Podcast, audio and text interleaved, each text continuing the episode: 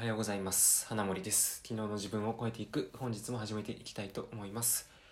この放送は新卒社会人1年目の私が普段読んでいる本だったり読んだニュースもしくはこれまで自分が経験してきたことの中からこれを聞いているあなたにとって何か役に立つもしくは気づきとなるようなことを放送するといった内容となっております。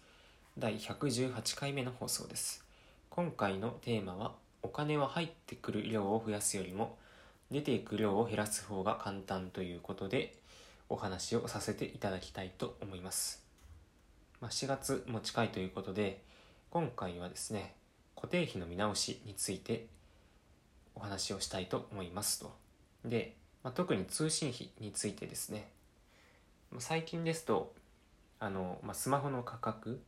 が、まあ、菅総理のねその意向もあって大手3社全体的に下がってはきています。けどやっぱりまだあの使い方によっては格安 SIM の方がお得なんですよね。で、まあ、なかなかスマホもその格安 SIM 使っている人は使ってるんですけどまだまだ大手3社のキャリアを使ってる人も多いかと思います。で見直したいけどいまいち格安 SIM がわからないとかあと更新のタイミングで違約金が取られて、まあ、そういうの気にしちゃって結局変えずにダラダラ引っ張ってるとかそういう方も多いと思うんですよね。まあ、各いう僕も去年まではそうだったんですけど今はですね YU モバイルっていうところに入っていて、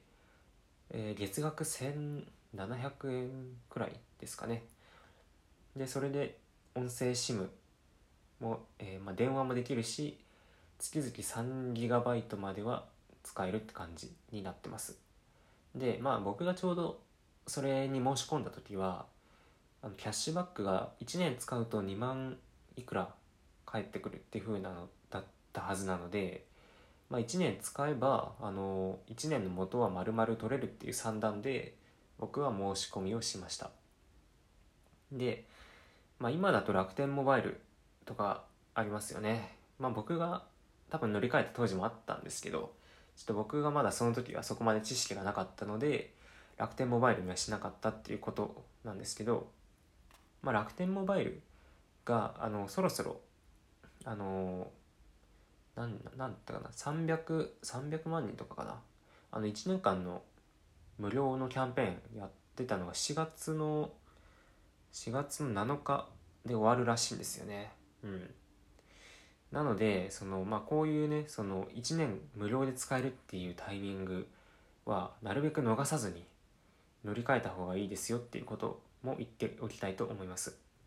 で、まあ、仮に今もし違約金が発生するとして違約金がいくらかな？僕前 au だったんですけど au の時の違約金が2年縛りのあれ更新月以外にするといくらだったかな？1万円ぐらいしたかもしれないですね。であとは電話番号をそのまま引き継ごうとするとそれで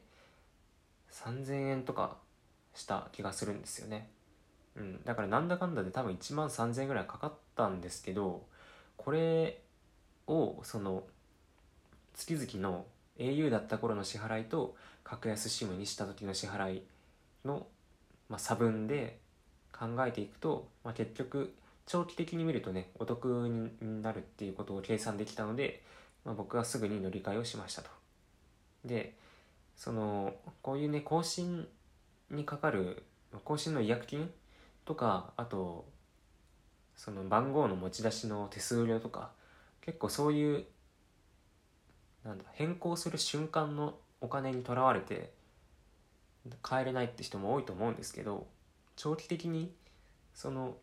格安に変えることの差分を見ていくと結構お得になるので2年使ったらどれぐらい浮くかなとかそういうレベルでね見ていくと結構いいと思います。で具体的にねその数字に紙に書き起こすとかやるとだいぶねあの実感がつかめるかと思います。で、まあ、楽天モバイルとかだと結構その申し込む前にいろいろそのキャンペーンにエントリーすることで楽天のポイントも、まあ、僕の場合多分6000ちょいとかもらえるんですよねうん、なのでその結構その楽天経済圏に入るっていう意味でもお得なので4月7日で締め切ってしまう前にまだちょっと高めのキャリア使ってる人とかはあの移行することを検討するといいと思いました。はい、であと、まあ、最近は、まあ、ドコモとかも安くはなってきてはいるんですけど 20GB で月々2970円とかね、まあ、そんなお値段にはなってきていますけど本当に最小で安いところで済まそうと思ったら月々1000円以下で済むところもあるのでやっぱそこは自分の必要なあの通信量と通信用途を考えた上で、まあ、しっかりそこを相談してそのたくさん使えるからあのこの2970円でも一家じゃなくてね自分はこれぐらいしか使わないから、まあ、1000いくらのとか、まあ、そういうねちゃんと自分の用途に合ったサイズの価格を選ぶことをお勧めしますと。で、まあ、今回はですね、まあ、固定費の見直しっていうことで通信費の話をしました。あのまあ、テーマがそもそもお金を入ってくる量を増やすよりも出ていく量を減らす方が簡単ということであの副業とかお給料を上げるとか、まあ、そんなことよりも月々の固定費を見直す方がよほどお金が浮くと場合によっちゃ5000円とか浮いてくるんでね、